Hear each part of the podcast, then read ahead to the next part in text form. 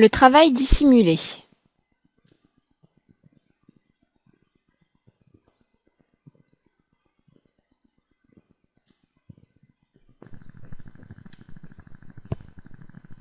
Le droit pénal regroupe un ensemble de normes juridiques réglementant les recours à la sanction pénale. Pour les professeurs Merlevitu, il s'agit d'un ensemble de règles juridiques qui organisent la réaction de l'État vis-à-vis des infractions et des délinquants. Il existe alors une branche du droit pénal spécial qui est appliquée au droit social. Il s'agit du droit pénal du travail. On envisage ici le droit pénal à partir de son objet, c'est-à-dire l'infraction, sachant que la plupart des infractions auront ici pour cadre l'entreprise. Il s'agira de sanctionner le contournement à la réglementation sociale. Parmi ces infractions, celle du travail dissimulé. Jusqu'à une loi du 11 juillet 1972, on parlait davantage de travail clandestin plus que de travail dissimulé, ce qui avait pour conséquence d'entraîner une confusion entre le travail dissimulé et le travail effectué par un étranger en situation irrégulière. En l'occurrence, seuls les employeurs peuvent être déclarés coupables de travail illégal et non les salariés. À l'origine, le but était d'empêcher les salariés d'exercer une activité durant la période de repos légal. Aujourd'hui, le but dépasse le simple cadre des congés payés. Il va s'agir de concilier l'intérêt général, c'est-à-dire l'ordre public économique, et les intérêts privés, c'est-à-dire ceux notamment des salariés. Dans le cas du travail dissimulé, en s'affranchissant de l'obligation pécuniaire à l'égard des organismes de protection des salariés, les entreprises portent notamment atteinte à l'économie nationale. Les infractions liées au travail dissimulé sont aujourd'hui définies dans les articles L8221-1, L8221-3 et L8221-5 du Code du travail. Depuis la loi numéro 87-210 du 11 mars 1997, le travail dissimulé concerne en réalité trois comportements différents qui sont mentionnés à l'article L8221-1 du Code du travail. Le travail dissimulé peut tout d'abord résulter d'une dissimulation d'activité ou bien également d'une dissimulation d'emploi salarié. Nous étudierons ces deux infractions de façon distincte. Est également condamnée la publicité, par quelque moyen que ce soit, tendant à favoriser en toute connaissance de cause le travail dissimulé. Nous aborderons alors les enjeux liés à la publicité dans la partie de ce cours consacrée à la prévention du travail dissimulé, plus précisément par le biais de l'obligation d'information. Enfin, un troisième comportement est sanctionné. Il s'agit du fait de recourir sciemment, directement ou par personne interposée, au service de celui qui exerce un travail dissimulé. Nous étudierons donc enfin le recours au travail dissimulé qui est en soi constitutif d'une infraction.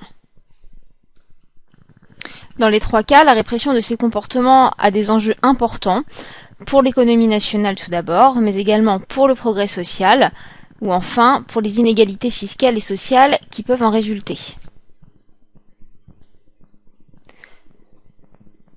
Concernant tout d'abord le travail dissimulé par dissimulation d'activité, l'article L8221-3 du Code du travail délimite le champ de cette infraction.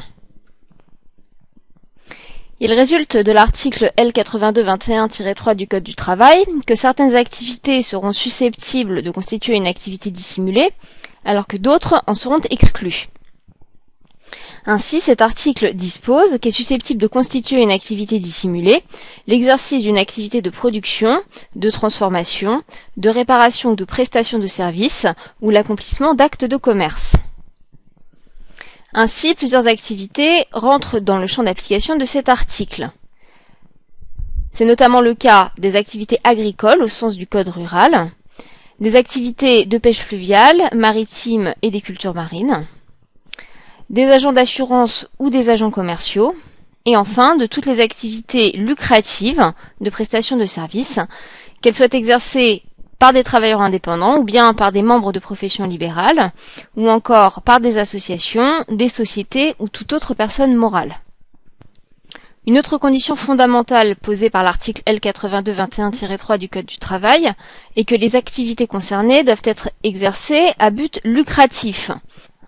Les activités bénévoles ou d'entraide sont donc écartées de l'application de cet article et ne peuvent constituer une activité dissimulée. La preuve du caractère lucratif de l'activité est alors facilitée par le législateur, puisque l'article L8221-4 du Code du travail prévoit quatre cas de présomption. Les activités sont présumées à titre lucratif, soit lorsque leur réalisation a lieu avec recours à la publicité sous une forme quelconque en vue de la recherche de la clientèle, soit lorsque leur fréquence ou leur importance est établie, soit lorsque la facturation est absente ou frauduleuse, ou enfin soit lorsque, pour des activités artisanales, elles sont réalisées avec un matériel ou un outillage présentant par sa nature ou son importance un caractère professionnel. A contrario, plusieurs activités sont exclues et ne peuvent être considérées comme des activités dissimulées. Outre le cas des activités bénévoles et d'entraide que nous venons de voir, c'est le cas pour les travaux dits urgents. En effet, l'article L8221-2 du Code du travail exclut du champ d'application du travail dissimulé le cas des travaux d'urgence dont l'exécution immédiate est nécessaire pour prévenir les accidents imminents ou organiser les mesures de sauvetage. La rédaction de ce texte est très précise. Il faut en effet caractériser un péril imminent ou la nécessité de porter secours. Il s'agit de conditions que les juges du fond doivent apprécier pour caractériser la notion de travaux urgents. Enfin, un troisième type d'activité exclue concerne les travaux domestiques.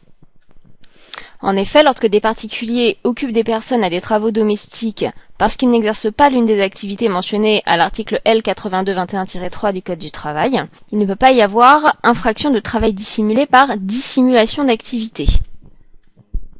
La Chambre criminelle de la Cour de cassation a par exemple jugé ainsi le 29 mars 1994 pour le gardien d'une propriété privée. Néanmoins, si l'infraction de travail dissimulé par dissimulation d'activité ne peut dans ce cas pas être constituée, d'autres infractions au Code du travail et au Code de la sécurité sociale pourront en revanche être caractérisées. Le comportement de l'entreprise peut en effet être sanctionné au titre de la non-remise du bulletin de paie ou encore du non-versement de cotisations sociales. C'est également en se fondant sur une dissimulation de travail par dissimulation d'emploi salarié que les magistrats pourront condamner le comportement de l'entreprise. Une fois le champ des activités concernées cerné, il convient de s'intéresser à la notion de dissimulation pour qu'il y ait dissimulation d'activité. Selon l'article L8221-3 du Code du travail, la dissimulation correspond à la soustraction intentionnelle à l'une des obligations visées par cet article. Deux cas sont ainsi prévus. Il en est ainsi lorsque la personne n'a pas demandé son immatriculation au registre du commerce ou au répertoire des métiers lorsque cette immatriculation était obligatoire. Ce défaut d'immatriculation est également le cas lorsqu'il y a omission volontaire d'une demande d'inscription modificative ou encore lorsqu'il y a poursuite de l'activité postérieurement à une radiation ou malgré un refus d'immatriculation. Le deuxième cas, prévu à l'article L8221-3 du Code du travail, est celui où il n'a pas été procédé aux déclarations exigées par les organismes de protection sociale ou par l'administration fiscale, en vertu des dispositions légales en vigueur. Ainsi, si une seule de ces déclarations n'a pas été effectuée, l'infraction est caractérisée. C'est ce qu'a jugé la Cour d'appel de Paris le 22 octobre 1999 en condamnant un gérant qui n'avait pas effectué toutes les déclarations fiscales bien qu'ayant souscrit à toutes les déclarations sociales. Outre ces deux cas prévus par le texte, on peut noter que la jurisprudence connaît parfois de certains cas particuliers, notamment lorsqu'il y a délocalisation frauduleuse. Dans ce cas, l'entreprise qui délocalise juridiquement son activité à l'étranger tout en continuant à l'exercer matériellement en France peut être condamnée pour dissimulation d'activité. C'est ce qu'a jugé la Chambre criminelle le 3 octobre 2006. Les magistrats ont ainsi condamné un brocanteur qui avait demandé sa radiation en France pour cette activité de brocanteur, alors que, en Grande-Bretagne, il constituait une nouvelle société de droit anglais et poursuivait toujours la même activité en France. Quoi qu'il en soit, dans chacune de ces situations, les magistrats examinent les circonstances dans lesquelles les personnes exercent les activités et les exercent réellement. Les juges pourront ainsi, au besoin, requalifier les situations qui leur sont soumises. Les juges de la Cour d'appel de Montpellier, le 21 novembre 2006, ont notamment requalifié la qualité d'une personne qui se présentait comme président d'une association revendant des boissons à des tiers, non à des membres de l'association, en considérant que cette personne avait en réalité la qualité de commerçant, et que par conséquent, elle aurait dû s'inscrire au registre du commerce et des sociétés. Pour caractériser l'infraction de travail dissimulé par dissimulation d'activité, il faut, outre l'élément matériel, caractériser la présence d'un élément moral de l'infraction. S'agissant d'un délit, le principe général posé par l'article 121-3 du Code pénal trouve à s'appliquer. Cet article dispose qu'il n'y a point de crime ou de délit sans intention de le commettre. Ainsi, dans le cadre du travail dissimulé, la dissimulation doit être intentionnelle. Néanmoins, la preuve de ce caractère intentionnel va être facilitée. En effet, la Cour de cassation pose le principe selon lequel la seule constatation de la violation en connaissance de cause d'une prescription légale ou réglementaire implique de la part de son auteur l'intention coupable exigée par l'article 121-3 du Code pénal. C'est ce que pose par exemple une jurisprudence de la Chambre criminelle du 19 mars 2002. Ainsi, la personne doit avoir agi volontairement et avoir eu conscience de commettre une infraction. Or, parallèlement à cela, la connaissance de la loi dans notre droit est présumée. Dès lors, toute personne qui a enfreint la loi est elle-même présumée avoir agi en connaissance de cause. Le ministère public n'a pas à rapporter la preuve de la conscience infractionnelle de la personne. On notera qu'une analyse similaire de l'élément moral peut se rencontrer dans d'autres infractions, notamment en matière de prêt illicite de main-d'œuvre ou de marchandage. Néanmoins, les magistrats apprécient parfois cette intention avec nuance. En effet, ils établissent une distinction entre un simple retard dans l'accomplissement des formalités et la régularisation qui serait effectuée cette fois postérieurement à un contrôle de gendarmerie. En effet, dans ce dernier cas, il ne peut y avoir simple négligence, mais réelle volonté de repousser le point de départ des obligations sociales et donc le coût financier de celles-ci. Enfin, nous noterons d'ores et déjà qu'une telle souplesse en matière probatoire devant les juridictions pénales se retrouvera pour le cas du travail dissimulé par dissimulation d'emploi salarié, mais que, dans le cas de cette infraction, la jurisprudence de la Chambre sociale ne sera pour sa part pas aussi souple. Outre le travail dissimulé par dissimulation d'activité, il peut également y avoir travail dissimulé par dissimulation cette fois d'emploi salarié. Cette infraction est prévue à l'article L8221-5 du Code du travail. Cet article prévoit trois cas. Il y a dissimulation par dissimulation d'emploi salarié lorsque l'employeur se soustrait intentionnellement, tout d'abord, soit à l'accomplissement de la formalité relative à la déclaration préalable à l'embauche, soit à l'accomplissement de la formalité relative à la délivrance d'un bulletin de paix, ou de mentionner sur ce dernier un nombre d'heures de travail inférieur à celui réellement accompli, Enfin, s'il se soustrait intentionnellement aux déclarations relatives au salaire ou aux cotisations sociales assises sur ceci auprès des organismes de recouvrement des contributions et cotisations sociales ou de l'administration fiscale. Pour caractériser la dissimulation d'une activité salariée, il faut donc caractériser deux choses. Tout d'abord, l'existence d'une activité salariée. Pour caractériser l'existence de cette activité salariée, les magistrats doivent constater l'existence d'un lien de subordination entre les personnes en présence dans leur relation de travail. Pour cela, il leur faut observer les conditions de fait dans lesquelles l'activité a été exercée. C'est ce que les magistrats de la Chambre sociale de la Cour de cassation ont décidé dans un arrêt du 19 décembre 2000 en estimant que l'existence d'une relation de travail ne dépend ni de la volonté exprimée par les parties, ni de la dénomination qu'elles ont donnée à leur convention, mais des conditions de fait dans lesquelles est exécutée l'activité des travailleurs.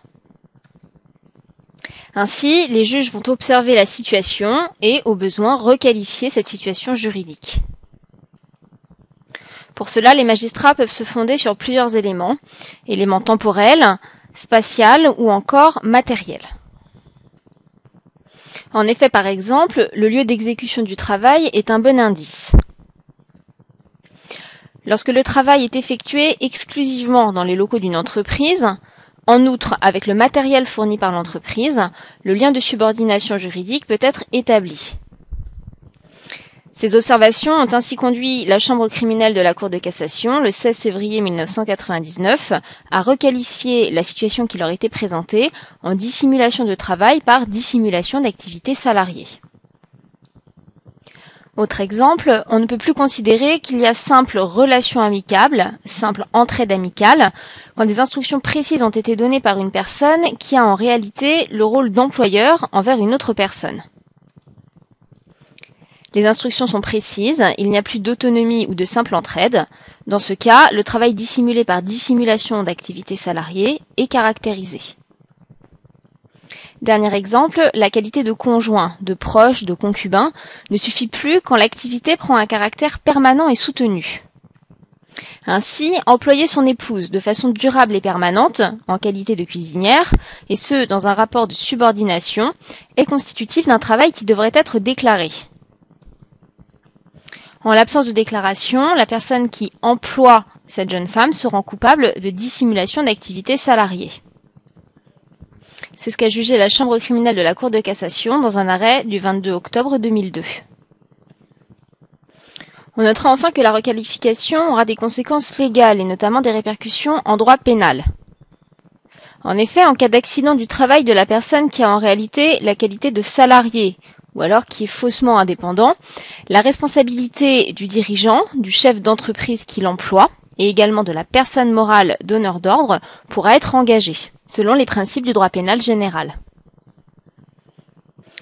La requalification se heurte néanmoins parfois à des présomptions de non-salariat. En effet, dans un certain nombre de cas prévus par le Code du travail, les personnes vont être présumées ne pas être liées par un contrat de travail dans l'exécution de leurs tâches, de leur activité donnant pourtant lieu à l'immatriculation ou relevant d'un statut particulier. À l'origine, ces présomptions ont été introduites par la loi dite Madelin du 11 février 1994, avant d'être finalement abrogées par une loi du 1er août 2003, la loi Aubry II. Finalement, elles seront rétablies par la loi du 4 août 2008 de modernisation de l'économie et même élargies. Aujourd'hui, quatre cas sont prévus à l'article L8221-6 du Code du travail. La présomption de non-salariat vaut pour les personnes physiques immatriculées au registre du commerce et des sociétés, au répertoire des métiers, au registre des agents commerciaux ou auprès des unions de recouvrement des cotisations de sécurité sociale et d'allocation familiale pour le recouvrement des cotisations d'allocation familiale. La présomption vaut ensuite pour les personnes physiques inscrites au registre des entreprises de transport routier de personnes, qui exercent une activité de transport scolaire dans les conditions prévues par le Code de l'éducation ou qui exercent une activité de transport à la demande, conformément à l'article 29 de la loi du 30 décembre 1982 d'orientation des transports intérieurs. Le troisième cas concerne les dirigeants des personnes morales immatriculées au registre du commerce et des sociétés et leurs salariés. Enfin, la présomption joue dans un quatrième cas, le cas des personnes physiques relevant de l'article L123-1-1 du Code du commerce, ou bien du cinquièmement de l'article 19 de la loi du 5 juillet 1996 relative au développement et à la promotion du commerce et de l'artisanat. Le premièrement de cet article L8221-6 pose donc une présomption de non-salariat, mais il s'agit d'une présomption simple qui peut donc être renversée. En effet, pour cela, il faudra, en vertu du deuxièmement de cet article, établir que les personnes physiques, en principe présumées non salariées, fournissent directement ou par une personne interposée des prestations à un donneur d'ordre dans des conditions qui les placent dans un lien de subordination juridique permanente à l'égard de celui-ci. On peut alors s'interroger sur l'utilisation du terme permanent par le législateur et se demander si cet impératif s'applique à la subordination ou bien à la relation de travail elle-même. Au vu de la jurisprudence, il semble que l'impératif de permanence s'applique à la subordination juridique. C'est ce qui ressort d'ailleurs de la rédaction même du texte. Dans ce cas, la présomption peut être renversée même si les parties avaient entre elles une relation n'ayant qu'un caractère occasionnel. Néanmoins, en dépit de ce texte, on notera qu'au plan pénal, ces présomptions ont en réalité peu de portée, puisque les juges répressifs vont en réalité privilégier l'observation concrète des indices et des circonstances de la situation pour décider si finalement ils requalifieront ou non la situation juridique. Outre l'existence d'une activité salariée, l'infraction de travail dissimulé par dissimulation d'une activité salariée nécessite également de prouver l'inobservation d'une des formalités mentionnées par le texte de l'article L8221-5 du Code du travail. Nous l'avons vu, cet article prévoit trois cas dans lesquels l'employeur se soustrait intentionnellement à l'accomplissement d'une des formalités prévues. Il peut s'agir tout d'abord de ne pas respecter les formalités prévues à l'article 1221-10, formalités relatives à la déclaration préalable à l'embauche. Il peut s'agir également de ne pas respecter les formalités prévues à l'article L 3243-2 relatif à la délivrance d'un bulletin de paix. Ce deuxième cas prévoit également la situation de dissimulation partielle d'emploi, puisque le Code du travail prévoit le cas d'une mention sur le bulletin de paix d'un nombre d'heures de travail inférieur à celui réellement effectué. Dans ce cas, cela constitue déjà en soi une dissimulation de salarié, si cette mention ne résulte pas bien sûr d'une convention ou d'un accord collectif d'aménagement du temps de travail. Enfin, l'article L8221-5 prévoit un troisième cas, ajouté par la loi du 20 décembre 2010, ce troisième cas consiste pour l'employeur à ne pas accomplir auprès de l'administration fiscale ou des organismes de recouvrement des contributions et cotisations sociales les déclarations relatives aux salaires ou aux cotisations sociales assises sur ceux-ci. Le but de cet alinéa est différent. On se situe dans un cas où les employeurs ont déjà rempli les deux formalités précédentes, la remise d'un bulletin de paie et la déclaration à l'embauche, mais ils ne vont pas verser les cotisations sociales qu'ils devraient normalement verser en omettant de déclarer les éléments relatifs au salaire et destinés à asseoir les cotisations sociales, par exemple à l'URSSAF. L'ajout de cet alinéa permet d'éviter et de limiter les fraudes en matière de prélèvement obligatoire. Tout comme l'infraction de travail dissimulé par dissimulation d'activité, le travail dissimulé par dissimulation d'emploi salarié nécessite un élément moral et est en soi une infraction intentionnelle. Ce principe repose là encore sur l'article 121-3 du Code pénal. Néanmoins, à la différence de l'infraction de travail dissimulé par dissimulation d'activité, la jurisprudence de la Chambre criminelle de la Cour de cassation et la jurisprudence de la Chambre sociale de la Cour de cassation vont être légèrement différentes et ne pas apprécier cet élément moral de la même façon. Pour la Chambre criminelle, le principe est le même que celui évoqué précédemment, celui de la Chambre criminelle du 12 mai 2009, qui énonce que la seule constatation de la violation en connaissance de cause d'une prescription légale ou réglementaire implique de la part de son auteur l'intention coupable exigée par l'article 121-3 du Code pénal. Tout comme en matière de travail dissimulé par dissimulation d'activité, la seule constatation suffit. En l'espèce, la constatation que l'employeur n'a pas effectué soit une déclaration préalable à l'embauche, soit n'a pas délivré de bulletin de paix aux salariés, et cela constitue l'infraction. En revanche, la chambre sociale de la Cour de cassation est beaucoup plus exigeante. Pour elle, en effet, la dissimulation d'emploi salarié n'est caractérisée que s'il est établi que l'employeur a, de manière intentionnelle, mentionné sur le bulletin de paix un nombre d'heures de travail inférieur à celui réellement effectué. C'est ce qui résulte d'une jurisprudence de la Chambre sociale du 4 mars 2003, par exemple. Suivant le même principe, elle a jugé le 29 juin 2005 que la seule absence de mention des heures supplémentaires sur les bulletins de paix ne suffit pas à caractériser le caractère intentionnel de la dissimulation d'emploi salarié. On citera enfin pour dernier exemple le cas de l'affaire de l'île de la Tentation, en l'espèce, les joueurs participants avaient simplement signé un règlement de participants et non un contrat de travail, et il n'y avait pas eu de déclaration d'embauche ni d'établissement de bulletin de paix. Néanmoins, en dépit de cela, la Chambre sociale a considéré que le caractère intentionnel ne pouvait être déduit du seul recours à ce contrat inapproprié. Il s'agit d'une jurisprudence de la Chambre sociale du 3 juin 2009.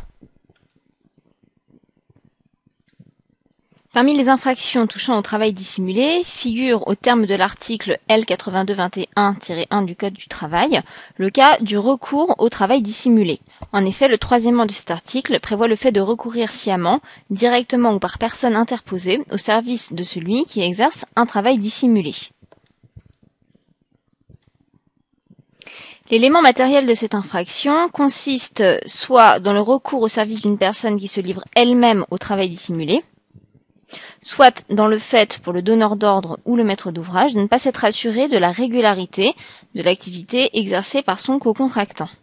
Dans tous les cas, à la différence de l'infraction de prêt de main-d'œuvre illicite ou de marchandage, il n'est pas nécessaire ici que la personne ait poursuivi un but lucratif, qu'elle ait recherché à retirer un avantage de l'opération. Cela résulte notamment d'une jurisprudence de la Chambre criminelle de la Cour de cassation du 30 septembre 2003. Lorsque l'infraction est constituée par le recours au service d'une personne exerçant un travail dissimulé, ce recours peut être direct mais également indirect. Le recours est direct lorsque la personne va recourir au service d'un travailleur indépendant qui exercera son activité de manière dissimulée, c'est-à-dire qu'il n'aura pas souscrit aux différentes obligations de déclaration énoncées à l'article L82-21-3 du Code du travail. On notera alors que la distinction avec la dissimulation d'emploi salarié est relativement complexe. En effet, il faut pourtant bien distinguer le recours au service d'un travailleur indépendant de la situation d'un contrat de travail. Les juges observent pour cela la situation de fait dans laquelle s'exerce l'activité. S'il s'avère par exemple que la personne ne dispose d'aucune autonomie dans l'exécution de sa tâche, ou bien n'a pas la possibilité de négocier sa rémunération, ou encore se voit imposer des horaires très contraignants, et est soumise à des directives et à des ordres donnés par la personne qui l'emploie, dans ce cas, le contrat de sous-traitant peut être requalifié en contrat de travail. C'est notamment ce qui a été fait par la Chambre criminelle le 17 juin 2003. On peut également considérer qu'il y a recours direct au service d'une personne qui se livre à un travail dissimulé lorsque l'on recourt à une personne qui elle-même emploie des salariés qui sont dissimulés, c'est-à-dire comme nous l'avons vu précédemment, lorsqu'elle emploie des salariés sans respecter les formalités visées à l'article L8221-5 du Code du travail, à savoir la déclaration préalable à l'embauche et la délivrance d'un bulletin de paix.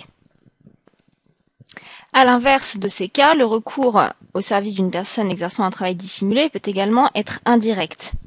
Dans ce cas, on se place dans le cas de figure où la personne utilise les services d'une entreprise dont les activités est bien déclarée, dont les salariés sont eux-mêmes déclarés, mais lorsque cette entreprise utilise les services d'un sous-traitant qui se livre dans ce cas à un travail dissimulé, soit par dissimulation d'activité, soit par dissimulation d'emploi salarié.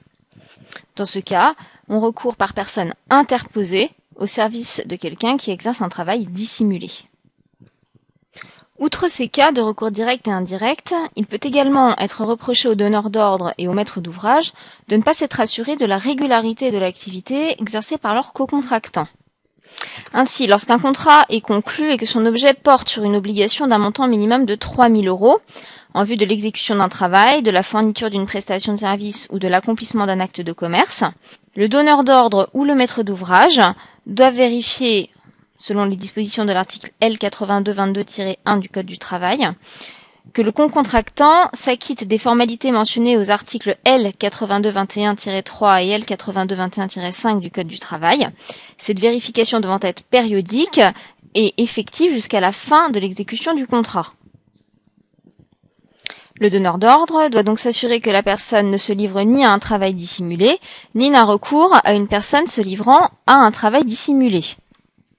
En revanche, lorsque le contrat est conclu pour un usage personnel, avec un conjoint, un partenaire de Pax, un concubin ou encore un ascendant ou un descendant, l'article L8222-1 du Code du travail va limiter la vérification pour le maître de l'ouvrage au fait qu'une seule des formalités mentionnées aux articles L8221-3 et L8221-5 soit effectuée. Pour s'assurer de l'accomplissement de ces formalités, certaines pièces doivent être remises au donneur d'ordre lors de la conclusion du contrat, puis tous les six mois jusqu'à la fin de son exécution. L'article D 8222-5 du Code de travail dresse la liste des pièces à donner sachant que si le donneur d'ordre est un particulier, la remise d'un seul de ces documents suffit pour caractériser l'accomplissement de ces formalités. Le donneur d'ordre doit alors vérifier scrupuleusement les pièces qui lui sont données et la situation de la personne qu'il a sous ses ordres. Car en effet, en application de l'article L8222-2 du Code du travail, s'il méconnaît les dispositions de l'article L8222-1, il sera tenu solidairement, avec celui qui a fait l'objet d'un procès verbal pour délit de travail dissimulé, au paiement des impôts, des taxes et cotisations que celui-ci devra au Trésor ou aux organismes de protection sociale. Il sera également tenu solidairement au paiement des rémunérations, indemnités et charges dues à raison de l'emploi de salariés dissimulés. L'élément moral de l'infraction de travail dissimulé est plus difficile à rapporter. En effet, dans ce cas, les éléments matériels de dissimulation ne seront pas effectués par le donneur d'ordre, mais par un contractant et la personne qui vient s'interposer. Pourtant, le recours au travail dissimulé n'en demeure pas moins une infraction intentionnelle. La Cour de cassation pose donc une présomption d'intention pour faciliter la preuve de ce caractère intentionnel. L'intention du donneur d'ordre est présumée lorsque celui-ci ne s'est pas assuré de la régularité de l'activité exercée par son co-contractant. Plusieurs décisions de la Chambre criminelle de la Cour de cassation vont dans ce sens. On citera notamment pour exemple une jurisprudence du 27 septembre 2005. Cette présomption d'intention a néanmoins été critiquée par plusieurs auteurs, parmi lesquels le professeur Bouloc, car en effet il existe une nuance manifeste entre la conscience de quelque chose et la volonté de la commettre. En l'occurrence, la présomption d'intention ne repose que sur une simple imprudence. Il n'y a pas réellement volonté étendue vers le but de dissimulation de la part du donneur d'ordre. Pour prouver cette présomption, les juges se fondent sur plusieurs indices, le fait par exemple d'employer des ouvriers, tout en sachant que ces derniers ne pouvaient déclarer que partiellement les heures effectuées, s'ils comptaient quand même réaliser des bénéfices, compte tenu notamment de la rémunération qui leur était versée. Cela suffit pour les magistrats à établir que le donneur d'ordre était au courant de la situation de travail dissimulé. Il s'agit là d'une jurisprudence de la Chambre criminelle du 11 mars 1997. Autre preuve pour les magistrats, dans une jurisprudence du 4 novembre 2008, le fait pour un donneur d'ordre de livrer une grande quantité de pièces fait que ce donneur d'ordre, selon les juges, ne pouvait ignorer que cette grande quantité de pièces ne pouvait avoir été effectuée par trois salariés uniquement, comme l'attestaient pourtant les documents qui lui avaient été remis. En cela, la personne qui avait donné les ordres et qui constatait cette disproportion entre le nombre de pièces et le nombre de salariés présumés était censée avoir connaissance du travail dissimulé. Les magistrats peuvent également observer plusieurs autres éléments, par exemple l'ancienneté et la nature des relations commerciales, ou bien encore les prix imposés qui peuvent être très faibles. Enfin encore, il peut avoir eu connaissance de l'interdiction qui frappait son co-contractant d'exercer toute activité de commerce.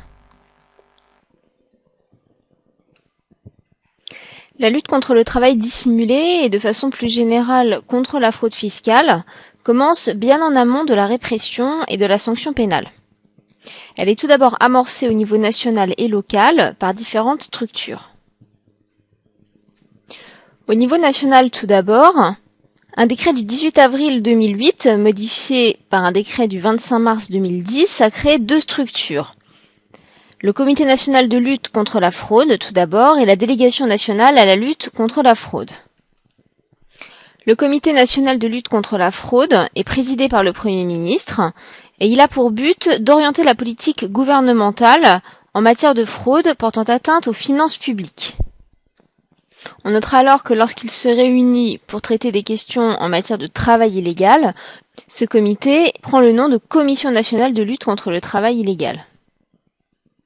Pour sa part, la délégation nationale à la lutte contre la fraude va coordonner les actions de divers ministères en matière de fraude.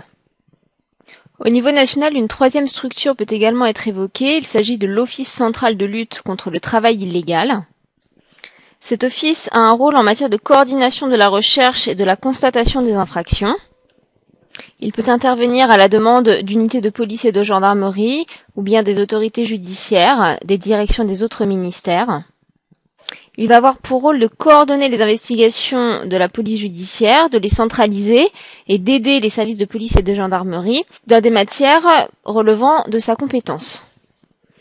Au plan local, le décret du 18 avril 2008 a créé les comités de lutte contre la fraude. Ce sont des comités opérationnels départementaux antifraude. Ils sont présidés par le préfet et le procureur de la République et sont composés de magistrats, de représentants d'organismes locaux de protection sociale, par exemple de l'URSSAF ou encore de Pôle emploi, ainsi que de représentants des services de l'État, la police, la gendarmerie ou encore différentes préfectures, administrations fiscales du travail. Leur rôle est d'améliorer la coordination en matière de lutte contre les fraudes portant atteinte aux finances publiques et contre le travail illégal, et pour cela, ils définissent des procédures et des actions prioritaires pour améliorer la coordination. Enfin, une dernière structure peut être évoquée, structure à vocation transnationale et judiciaire. Il s'agit de l'Office central pour la répression de l'immigration irrégulière et de l'emploi d'étrangers sans titre.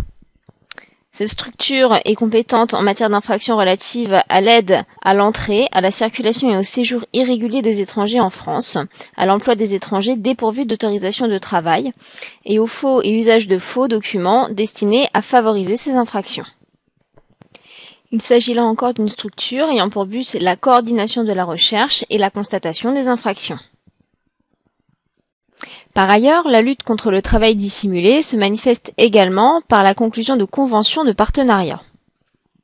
Ces conventions ou chartes sont conclues entre des acteurs économiques d'une part, à savoir les chambres consulaires, les instances professionnelles représentatives, les syndicats, et avec d'autre part les pouvoirs publics, le ministère du Travail au niveau national, les préfets, les procureurs de la République au niveau local.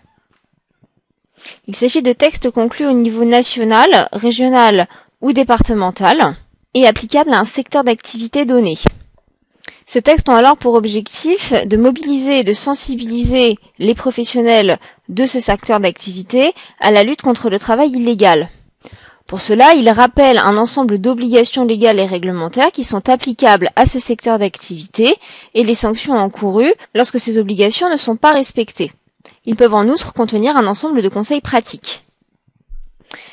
Néanmoins, ces textes n'ont pas de force contraignante. Il s'agit de ce que l'on nomme le soft law. Ces conventions renseignent les professionnels et elles sont consultables sur le site du ministère du Travail. Pour exemple, elles sont conclues dans différents domaines, tant au niveau national que local. Récemment, une convention a été signée le 11 octobre 2011 en matière d'hôtellerie et de restauration. Enfin, la lutte contre le travail dissimulé passe aussi par le respect de plusieurs obligations à titre préventif. Il peut tout d'abord s'agir d'obligations d'information. Cette obligation se retrouve lors de l'embauche et se manifeste par la déclaration unique préalable à l'embauche. L'obligation de cette déclaration unique est fondée sur le principe qu'un salarié doit être déclaré et que s'il est déclaré, il ne peut être totalement dissimulé.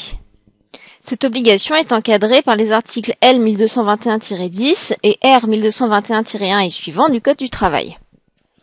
La déclaration doit comporter un ensemble de mentions obligatoires qui sont énumérées à l'article R 1221-1 du Code du travail. Le fait d'accomplir cette déclaration vaudra alors accomplissement d'un certain nombre de formalités. Cela vaudra notamment l'immatriculation de l'employeur et du salarié auprès des organismes de protection sociale, par exemple auprès de l'URSSAF. Cela vaudra également affiliation de l'employeur au régime d'assurance chômage, demande d'adhésion à un service de santé au travail, demande d'examen médical d'embauche, ou encore déclaration destinée à l'affiliation des salariés agricoles aux institutions de retraite et de prévoyance complémentaires. Cette déclaration sera alors adressée par l'employeur à l'organisme de protection sociale territorialement compétent, cet organisme devra alors en attester réception dans les cinq jours et adresser en retour à l'employeur un accusé de réception mentionnant les informations enregistrées. L'employeur aura alors un délai de deux jours pour finalement pouvoir contester les informations figurant sur ce document qui lui aura été renvoyé. Parallèlement à cela, l'employeur devra également informer le salarié qu'il l'a bien déclaré auprès de l'organisme de sécurité sociale il pourra pour cela lui remettre une copie de la déclaration préalable à l'embauche ou bien de l'accusé de réception qu'il aura reçu de cet organisme. Si l'employeur ne satisfait pas à cette obligation, ils seront coupables d'une contravention de quatrième classe. Outre cette information due par l'employeur, le salarié pourra également de lui-même obtenir par une demande écrite adressée à l'un des services de contrôle des informations relatives à l'accomplissement de la déclaration qui le concerne. Un autre type d'obligation d'information concerne les entrepreneurs qui travaillent sur un chantier qui aura donné lieu à la délivrance d'un permis de construire. Dans ce cas, durant toute la durée du chantier, ces entrepreneurs devront indiquer, de façon très lisible depuis la voie publique, le nom, la raison ou la dénomination sociale ainsi que l'adresse de l'entreprise. Lorsqu'il y a intervention d'une entreprise extérieure, cette dernière a des obligations tant à destination de l'entreprise utilisatrice de ces services qu'envers les services de contrôle. En effet, elle doit notamment faire connaître à l'entreprise qui utilise ces services la date de son arrivée, la durée prévisible de son intervention, la personne qui sera chargée de diriger l'intervention, mais aussi et surtout le nombre prévisible de salariés qui travailleront sur le chantier. L'entreprise extérieure devra également informer l'inspection du travail, la médecine du travail ou encore le CHSCT de l'ensemble de ces éléments. Enfin, lorsqu'une personne décide de publier, de diffuser ou de faire diffuser une offre de service ou de vente ou bien une annonce destinée à faire connaître son activité professionnelle au public, ce sur quelque support publicitaire que ce soit, elle se doit de respecter une obligation d'information. En fonction des formalités auxquelles elle est ou non soumise, par exemple s'il s'agit d'un professionnel immatriculé au répertoire des métiers ou au registre du commerce et des sociétés, celui-ci devra indiquer son numéro d'identification. À l'inverse, si la personne n'est pas soumise à ce type de formalité, elle devra indiquer son nom et son adresse sur la publicité. Outre cette obligation d'information, nous l'avons vu dans la quatrième partie de ce cours consacré au recours au travail dissimulé, il existe également certaines obligations à la charge cette fois du maître de l'ouvrage ou du donneur d'ordre qui va employer un travailleur ou une entreprise pour réaliser un travail. Dans ce cas, l'article L8222-1 du Code du travail impose une certaine obligation de vigilance, une obligation de vérification à l'égard de toute personne qui va contracter en vue de l'exécution d'un travail, de la fourniture d'une prestation de service ou de l'accomplissement d'un acte de commerce, imposé de vérifier que son contractant s'acquitte de l'ensemble des formalités prévues aux articles L8221-3 et L8221-5 du Code du travail, c'est-à-dire que cette personne ne se livre pas à une activité de travail dissimulée. Pour reprendre brièvement ce que nous avons déjà exposé, cette obligation n'est imposée que si le contrat porte sur une obligation d'un montant minimum de 3000 euros, par ailleurs, elle s'applique que la personne agisse pour son compte personnel ou bien en tant que mandataire. Elle se manifeste pour la personne employée par l'obligation de remettre à la personne qui l'emploie une attestation de fourniture des déclarations sociales et de paiement des cotisations et contributions de sécurité sociale qui date de moins de six mois. C'est une attestation qui va être délivrée par l'URSSAF dès lors que les cotisations et les contributions seront acquittées à leur date d'exigibilité. Suite à la remise de ce document, le donneur d'ordre ou le maître de l'ouvrage devra s'assurer de l'authenticité de cette attestation auprès de l'URSSAF. Nous l'avons vu précédemment, cette obligation subit deux adaptations dans deux cas particuliers. Tout d'abord lorsque l'entrepreneur est établi ou domicilié à l'étranger, mais qu'il va intervenir sur le territoire national. Dans ce cas, l'article L8222.4 du Code du travail dispose que les obligations dont le respect doit être vérifié sont celles qui résultent de la réglementation des faits équivalents de son pays d'origine et celles qui lui sont applicables au titre de son activité en France. Il s'agit donc d'une double vérification. D'une part, au regard de la législation du pays où il est établi, et ensuite par rapport à la régularité de l'exercice de son activité en France. La seconde adaptation concerne le cas du contrat conclu par un particulier pour son usage personnel. Il faut que ces deux conditions soient cumulativement réunies. Dans ce cas, l'obligation de vérification est allégée puisqu'il suffit uniquement de se faire remettre par son co-contractant un seul des documents énumérés par l'article D8222-5 du Code du travail. La dernière obligation que nous étudierons est une obligation d'injonction. Cette obligation vaut lors des contrats de sous-traitance. Dans ce cas, pendant toute la durée du contrat et dès la conclusion de celui-ci, le sous-traitant devra accepter et agréer les conditions de paiement de chaque contrat de sous-traitance par le maître de l'ouvrage. Inversement, lorsque le maître de l'ouvrage ou le donneur d'ordre sera informé qu'un sous-traitant ou subdélégataire dissimule son activité ou ses salariés, il aura l'obligation d'enjoindre, ce par lettre recommandée avec accusé de réception, à son concontractant direct de faire cesser, et ce sans délai, la situation. S'il ne respecte pas cette obligation d'injonction, il sera soumis à une sanction financière très sévère. il sera tenu solidairement avec son co-contractant au paiement des impôts, taxes, cotisations, rémunérations et charges qui sont mentionnées à l'article L82-22-2 du Code du travail. Étudions enfin la répression du travail dissimulé. À l'instar de ce que nous avons vu concernant la prévention, les moyens pour la répression du travail dissimulé sont également très importants.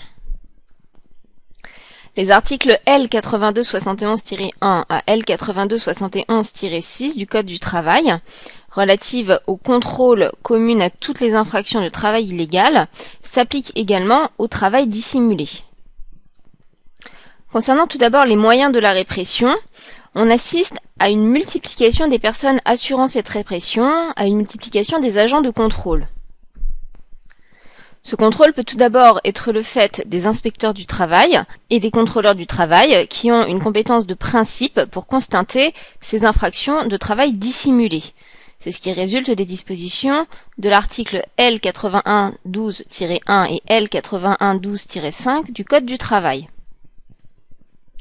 Par ailleurs, les officiers de police judiciaire ont également une compétence concurrente qui leur est donnée par l'article 14 du Code de procédure pénale, Enfin, l'article L8271-1-2 du Code du travail donne également des compétences pour constater et rechercher les infractions à plusieurs autres personnes. Il s'agit des agents des impôts et des douanes, des agents agréés et assermentés des organismes de sécurité sociale et des caisses de mutualité sociale agricole, des officiers et agents assermentés des affaires maritimes, des fonctionnaires des corps techniques de l'aviation civile, commissionnés à cet effet et assermentés, des fonctionnaires ou agents de l'État chargés du contrôle des transports terrestres, et enfin, des agents de Pôle emploi chargés de la répression des fraudes, agréés et assermentés à cet effet. Tous ces agents ont une compétence territoriale qui va cependant varier selon le corps de métier auquel ils appartiennent. Par exemple, dans le cas des officiers de police judiciaire, l'article 18 du Code de procédure pénale leur donne compétence dans les limites territoriales où ils exercent leurs fonctions habituelles. De façon générale, les fonctions de ces personnes sont protégées par la loi et y faire obstacle est puni par cette dernière. Par exemple, faire obstacle à l'accomplissement des fonctions d'un inspecteur et contrôleur du travail va constituer un délit qui sera passible d'un an d'emprisonnement et de 3750 euros d'amende. C'est ce qui résulte des dispositions de l'article L8114-1 du Code du travail. Par ailleurs, si la liste des personnes assurant la répression s'est considérablement allongée, les pouvoirs de contrôle à la disposition de ces agents sont également très grands. Certains pouvoirs sont communs à tous les agents, d'autres sont spécifiques à certaines professions. Parmi les pouvoirs communs, celui d'avoir accès à un certain nombre de documents utiles. Le droit de se faire présenter et d'obtenir copie immédiate des documents justifiant du respect des dispositions de présent livre du Code du travail est prévu à l'article L8271-6-2 du même code. L'article L8271-9 du Code du travail dresse alors la liste des documents qui sont concernés. Il s'agit des documents qui justifient les formalités prévues par les articles L8221-3 et L8221-5 que nous avons étudiés précédemment. Également des documents justifiant que les obligations de vérification de la situation des co-contractants a bien été effectuées. Enfin, des devis, bons de commande ou de travaux, les factures, contrats, documents commerciaux, qui sont relatifs aux prestations exécutées en violation des dispositions de l'article L8221-1 du Code du travail. Aucune forme particulière n'est imposée aux agents pour effectuer la demande de ces documents, mais lorsque la demande est effectuée, la présentation des documents doit avoir lieu en principe sur le champ et ne pas être différée. On notera cependant que la jurisprudence admet qu'un délai raisonnable ait lieu entre la demande et la présentation des documents. Faute de communication de ces documents, on va considérer que le délit d'obstacle aux fonctions de la personne qui en a fait la demande est constitué. Outre le droit d'accès à divers documents, les agents disposent également de la possibilité d'auditionner certaines personnes. Peuvent ainsi être entendus tout employeur ou son représentant, Également, toute personne rémunérée, ayant été rémunérée ou présumée être ou avoir été rémunérée par l'employeur ou par un travailleur indépendant afin de connaître la nature des activités de cette personne, ses conditions d'emploi et le montant des rémunérations s'y rapportant, y compris les avantages en nature. Enfin peuvent également être entendues toute personne susceptible de fournir aux agents de contrôle des informations utiles à l'accomplissement de leur mission de lutte contre le travail illégal. Durant l'audition, l'employeur ou le travailleur indépendant pourront être assistés d'un conseil de leur choix. Cette audition ne peut avoir lieu sans le consentement de la personne qui va être entendue. Elle peut se dérouler en divers lieux, dans les locaux de l'entreprise ou bien également dans les locaux de l'inspection du travail par exemple. À l'issue de l'audition, si cette dernière a permis de recueillir des indices de travail dissimulés, un procès verbal sera rédigé et devra être signé par l'agent et par l'intéressé. Enfin, de façon générale, les agents de contrôle peuvent également effectuer des vérifications d'identité. Ces vérifications ont lieu auprès des employeurs, des travailleurs indépendants, des personnes employées dans l'entreprise ou sur le lieu de travail, ainsi qu'envers toute personne qu'ils auront décidé d'auditionner. À côté de ces pouvoirs de contrôle communs à tous les agents, certains disposent en outre de pouvoirs spécifiques. C'est le cas des inspecteurs et contrôleurs du travail qui vont bénéficier d'un droit d'entrée et de visite dans tous les établissements soumis au Code du travail, et qui vont se situer dans leur ressort territorial.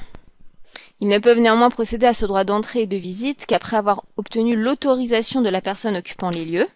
Ils n'ont pas à en informer préalablement l'employeur et peuvent recourir à ce droit de visite indépendamment d'un indice préexistant à l'infraction.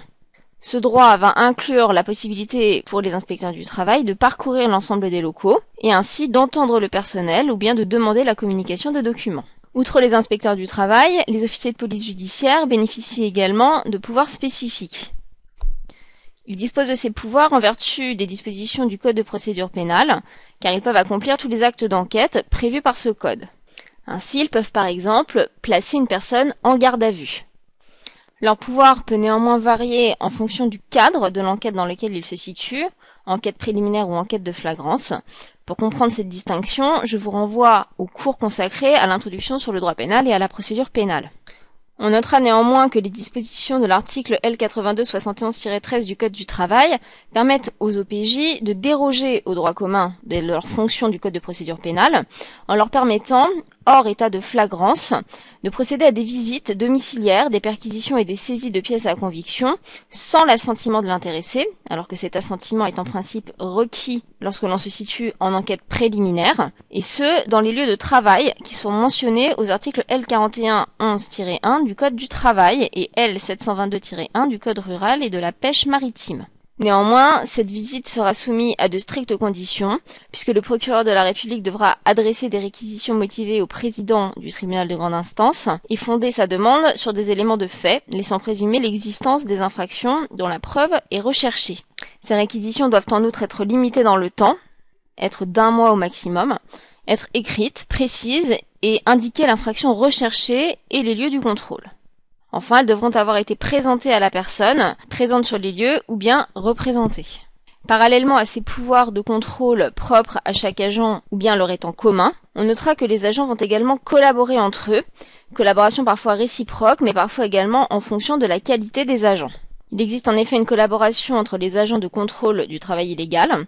L'article L8271-2 du Code du travail dispose ainsi que les agents de contrôle compétents en matière de travail illégal se communiquent réciproquement tout renseignement et tout document utile à l'accomplissement de leur mission de lutte contre le travail illégal. C'est une obligation qui leur est imposée. Des agents ayant des fonctions différentes peuvent également choisir de collaborer. Ce peut notamment être le cas entre des agents de contrôle et des agents d'un service préfectoraux qui peuvent échanger des renseignements ou des documents relatifs à une autorisation d'exercice ou d'agrément d'une profession réglementée. Ces différents pouvoirs de contrôle vont permettre de constater les infractions et d'engager des poursuites. La constatation des infractions induit la rédaction d'un procès verbal, daté et signé par l'agent qui a constaté l'infraction, et qui sera ensuite transmis au parquet. Un second procès verbal sera également établi pour être communiqué aux organismes de recouvrement qui procéderont à la mise en recouvrement des cotisations sur la base des informations écrites dans ces procès verbaux. Concernant ensuite les poursuites à proprement parler, ces poursuites peuvent alors avoir lieu soit devant les juridictions pénales, soit devant les juridictions sociales. Concernant les juridictions pénales, en effet, les infractions relatives au travail dissimulé constituant des délits, ces juridictions pénales peuvent être compétentes. L'engagement de ces poursuites devant les juridictions pénales peut résulter de l'action publique ou encore de l'action civile. Mais pour plus de précision sur ces points, Je vous renvoie, là encore, au cours d'introduction au droit pénal et à la procédure pénale. Nous retiendrons simplement ici que ce choix peut être le fait du procureur de la République qui, lorsqu'il sera informé de la réalisation de l'infraction, pourra décider de l'opportunité des poursuites et de déclencher l'action publique. Outre devant les juridictions pénales, les poursuites peuvent donc également avoir lieu devant les juridictions sociales. C'est le Conseil des prud'hommes qui sera la juridiction compétente pour régler ces litiges entre employeurs et salariés. Il pourra être amené à juger du paiement des rappels de salaire, d'heures complémentaires ou encore de l'indemnité forfaitaire de l'article L8223-1 du Code du travail. Lorsqu'il n'y aura pas de contrat de travail écrit, le Conseil des prud'hommes pourra également être compétent pour requalifier la relation contractuelle en contrat de travail. Néanmoins, comme nous l'avons vu, si la juridiction pénale est saisie, et si elle est saisie avant la juridiction sociale, dans ce cas, le juge social doit être soumis à respecter la règle du sursis à statuer. Il doit attendre la décision définitive sur l'action publique devant le juge pénal. Cette règle résulte de l'article 4 du Code de procédure pénale, qui dispose que le criminel tient le civil en l'état. Toutefois, pour cela, il faut qu'il y ait une triple identité dans les actions engagées. Il faut qu'il y ait une identité de partie, de cause et d'objet entre l'action engagée devant la juridiction sociale et celle engagée devant la juridiction pénale. À défaut, en principe, le juge social doit pouvoir rendre son jugement indépendamment de celui rendu par la juridiction pénale. Cela peut alors notamment être le cas lorsque la matière est essentiellement réparatrice, dans le cas par exemple où l'action prud'homale est engagée pour obtenir paiement d'heures de travail dissimulées ou d'indemnités forfaitaires pour travail dissimulé.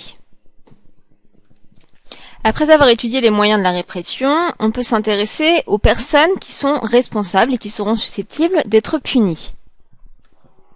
Pour les trois infractions que nous avons étudiées, à savoir le délit de dissimulation d'activité, le délit de dissimulation d'emploi salarié et le délit de recours au travail salarié.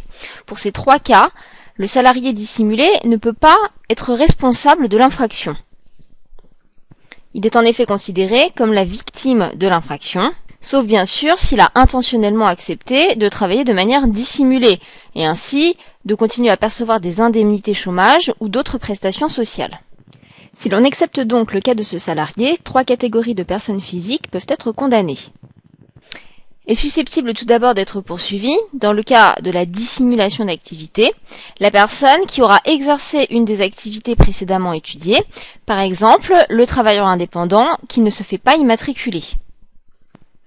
Dans le cadre de la dissimulation d'emploi salarié, est susceptible d'être poursuivi le chef d'entreprise, celui-ci, bien qu'exerçant une activité retenue par la loi, va dissimuler des salariés et, s'il est aidé par d'autres personnes, ces dernières pourront également être poursuivies comme complices.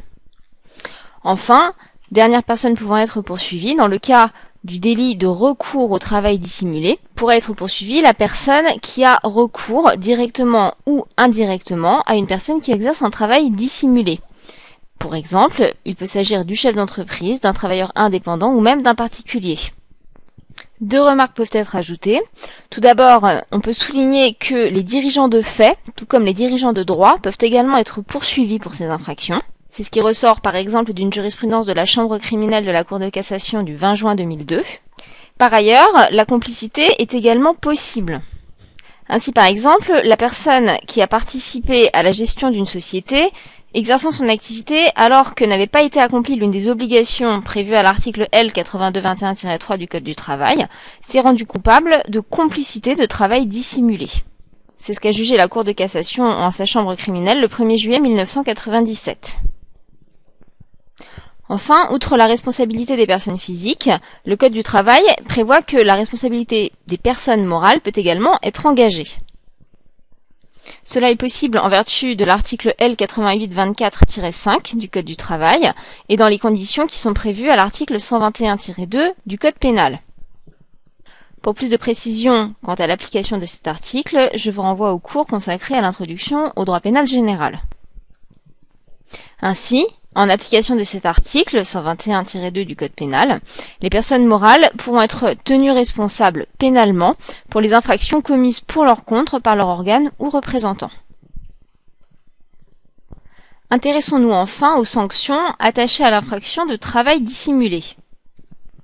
Il existe une scission entre ces différentes sanctions, certaines étant pénales, d'autres étant en revanche civiles et administratives, ayant alors un but davantage de prévention, le but de faire cesser des situations illégales entravant l'activité des fraudeurs, ou bien également un but d'indemnisation des victimes et de la collectivité. Concernant tout d'abord les sanctions pénales, nous distinguerons les sanctions encourues par les personnes physiques des sanctions encourues par les personnes morales.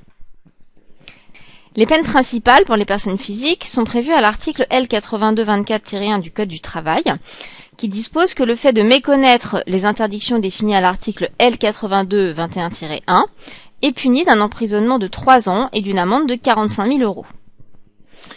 Une circonstance aggravante existe alors lorsque la victime de l'emploi dissimulé est un mineur qui était soumis à l'obligation scolaire, dans ce cas, il y a aggravation des peines principales puisque la peine d'emprisonnement est portée à 5 ans et l'amende à 75 000 euros. C'est ce qui résulte des dispositions de l'article L8224-2 du Code du travail. Outre ces peines principales, cinq peines complémentaires sont prévues à l'article L8224-3 du Code du travail. Il s'agit tout d'abord d'une interdiction professionnelle et d'une interdiction de gérer. Le premièrement de cet article dispose en effet qu'il y a interdiction soit d'exercer une fonction publique ou d'exercer l'activité professionnelle ou sociale dans l'exercice ou à l'occasion de l'exercice de laquelle l'infraction a été commise, soit d'exercer une profession commerciale ou industrielle, de diriger, d'administrer, de gérer ou de contrôler à titre quelconque, directement ou indirectement, pour son propre compte ou pour le compte d'autrui, une entreprise commerciale ou industrielle ou une société commerciale. Ces interdictions d'exercice peuvent être prononcées de façon cumulative. Le deuxième cas de peine complémentaire prévue est l'exclusion des marchés publics, ce pour une durée de 5 ans ou plus. Troisième cas, la confiscation des objets ayant servi directement ou indirectement à commettre l'infraction ou qui ont été utilisés à cette occasion, ainsi que ceux qui en sont le produit et qui appartiennent aux condamnés. On notera alors relativement à ce troisième cas que la Cour de cassation n'a pas retenu que la rémunération du salarié dissimulé pouvait être considérée comme un produit de l'infraction dont l'employeur était reconnu coupable. Ainsi, il ne peut pas y avoir confiscation de la somme d'argent dont bénéficiait le salarié au titre de sa rémunération. C'est ce qui résulte d'une décision de la Chambre criminelle du 8 juin 1999. La quatrième peine complémentaire prévue par le législateur est alors l'affichage du jugement aux frais de la personne condamnée et son insertion intégrale ou par extrait dans les journaux qu'elle désigne. Ces frais ne peuvent excéder le montant maximum de l'amende encourue. Il est précisé dans l'article que l'affichage du jugement doit respecter les conditions prévues à l'article 131-35 du Code pénal. Enfin, la dernière peine complémentaire prévue par le législateur est l'interdiction, suivant les modalités prévues par l'article 131-26 du Code pénal, des droits civiques, civils et de famille. Par ailleurs, dans le cas d'une personne physique de nationalité étrangère, les magistrats peuvent prononcer, en application de l'article L8224-4 du Code du travail, une interdiction de séjour sur le territoire français dans les conditions prévues par l'article 131-30 du Code pénal, et ce pour une durée de 5 ans maximum. À la différence des sanctions pénales prononcées contre les personnes physiques, la loi ne distingue pas pour les personnes morales entre les peines principales et les peines complémentaires. La plupart des peines pouvant être prononcées contre les personnes morales sont identiques à celles qui sont prévues pour les personnes physiques, sachant qu'il va y avoir une adaptation au cas particulier de la personnalité morale, et notamment une augmentation du montant de la peine. Ainsi, l'article L8224-5 du Code du travail prévoit que l'amende encourue par les personnes morales sera quintuplée selon les conditions prévues par l'article 131-38 du Code pénal, ainsi, le montant de l'amende prononcée peut s'élever à 225 000 euros lorsqu'il s'agit de l'emploi dissimulé d'un majeur et à 375 000 euros pour l'emploi d'un mineur soumis à l'obligation scolaire. Outre cette peine d'amende, il existe néanmoins des peines spécifiques pouvant être prononcées contre les personnes morales. Ainsi, l'article L8224-5 du Code du travail prévoit notamment que les personnes morales peuvent encourir les peines qui sont mentionnées à l'article 131-39 du Code pénal au premièrement à cinquièmement de cet article, huitièmement et neuvièmement. Concrètement, il peut s'agir des peines suivantes. Peut être prononcée la dissolution de la personne morale, lorsque cette personne morale a été créée ou lorsqu'il s'agit d'un crime ou d'un délit puni en ce qui concerne les personnes physiques d'une peine d'emprisonnement supérieure ou égale à trois ans, détournée de son objet pour commettre les faits incriminés. Peut également être prononcée une interdiction, à titre définitif ou pour une durée de cinq ans ou plus, d'exercer directement ou indirectement une ou plusieurs activités professionnelles ou sociales. Le placement pour une durée de cinq ans ou plus sous surveillance judiciaire. La fermeture définitive ou pour une durée de cinq ans ou plus des établissements ou de l'un ou de plusieurs des établissements de l'entreprise ayant servi à commettre les faits incriminés l'exclusion des marchés publics à titre définitif ou pour une durée de 5 ans ou plus, une peine de confiscation dans les conditions et selon les modalités prévues à l'article 131-21 du Code pénal, et enfin, l'affichage de la décision prononcée ou la diffusion de celle-ci, soit par la presse écrite, soit par tout moyen de communication au public par voie électronique. Enfin, parallèlement à ces sanctions pénales, il existe aujourd'hui un grand nombre de sanctions civiles et administratives qui viennent concurrencer les peines que nous avons étudiées. Ces sanctions sont essentiellement professionnelles et patrimoniales, et en dépit de la règle non bis in idem, leur cumul n'est pas, selon une décision du Conseil constitutionnel du 20 juillet 2012, contraire au principe de proportionnalité des peines qui découle de l'article 8 de la Déclaration des droits de l'homme de 1789. Toutefois, si ce cumul est possible, une importante réserve existe concernant les sanctions financières, puisqu'en effet, selon le Conseil constitutionnel, lorsqu'une sanction administrative est susceptible de se cumuler à une sanction pénale, le principe de proportionnalité implique en tout état de cause que le montant global des sanctions éventuellement prononcées ne dépasse pas le montant le plus élevé de l'une des sanctions encourues. Ce principe étant posé, nous distinguerons les sanctions qui tendent à s'appliquer à l'employeur et à l'entrepreneur individuel des sanctions s'appliquant aux donneurs d'ordre, maîtres d'ouvrage et aux autres personnes qui sont tenues solidairement. Deux types de sanctions peuvent être prononcées contre l'employeur et l'entrepreneur individuel, des sanctions professionnelles tout d'abord et des sanctions patrimoniales. Parmi les sanctions professionnelles, il peut tout d'abord s'agir du refus ou du remboursement des aides publiques. Cette sanction, valant à titre préventif, va avoir pour but de refuser par l'autorité administrative compétente d'accorder pendant une durée maximale de 5 ans à toute personne ayant fait l'objet d'un procès-verbal constatant un travail illégal, les aides publiques à l'emploi et à la formation professionnelle auxquelles elle aurait pu avoir droit, ainsi que les subventions et aides publiques attribuées en matière culturelle et artistique. En outre, depuis une loi du 16 juin 2011, L'autorité administrative a également la possibilité d'exiger le remboursement de tout ou partie des aides publiques régulièrement perçues si leur bénéficiaire est verbalisé pour un travail illégal.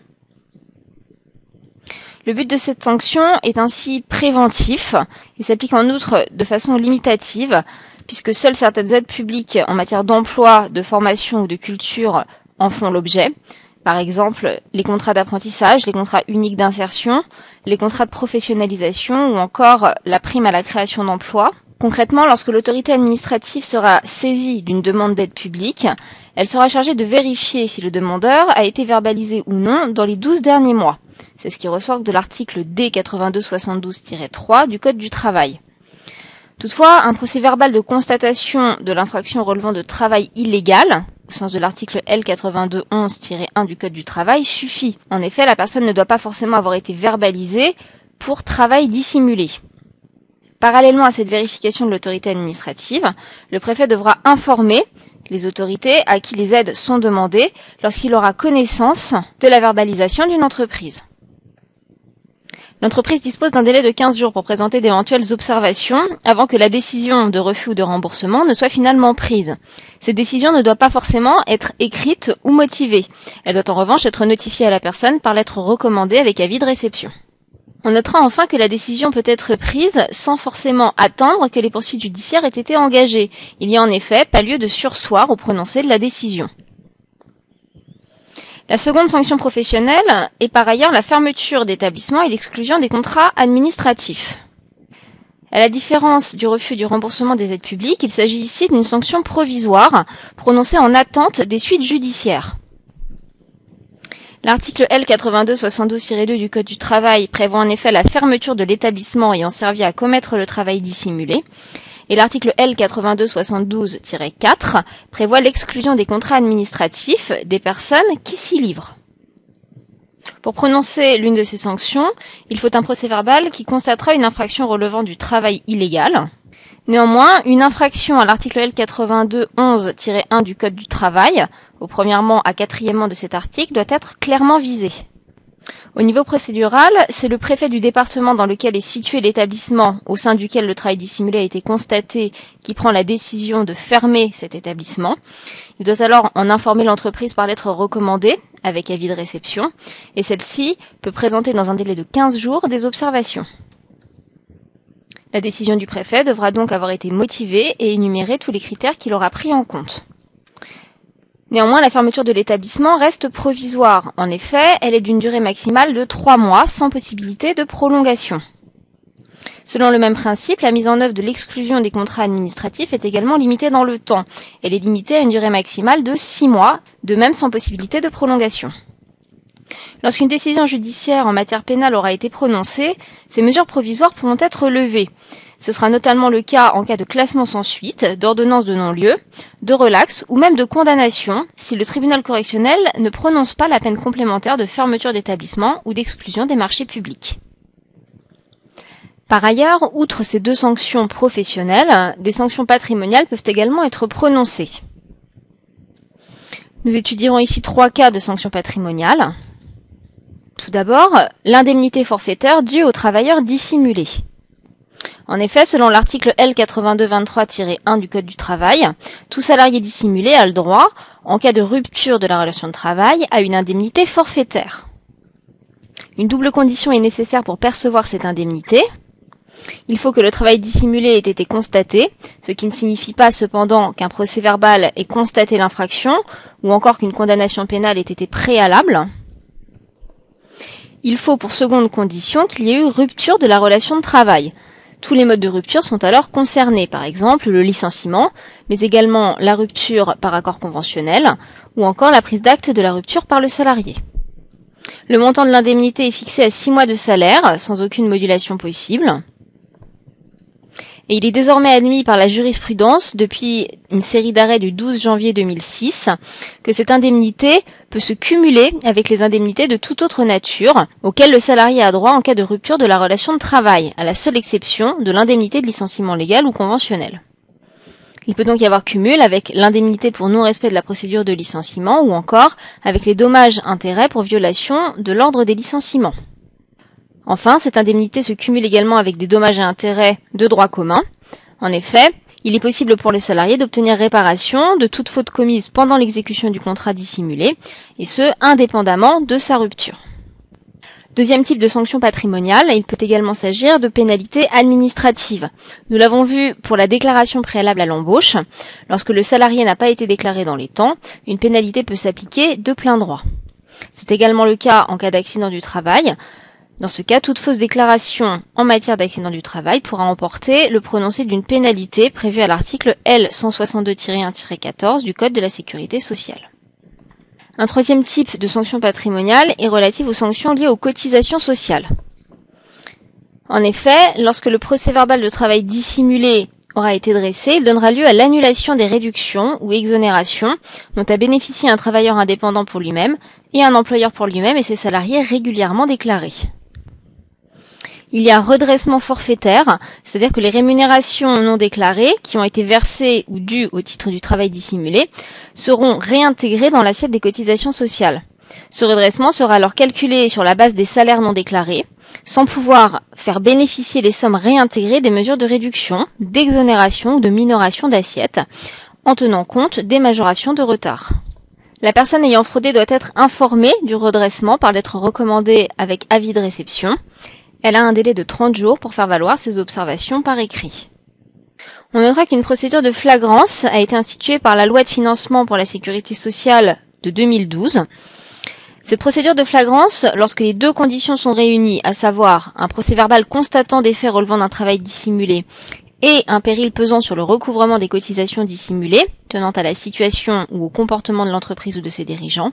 Dans ce cas, l'inspecteur de recouvrement peut dresser un procès verbal de flagrance sociale et évaluer le montant des cotisations dissimulées.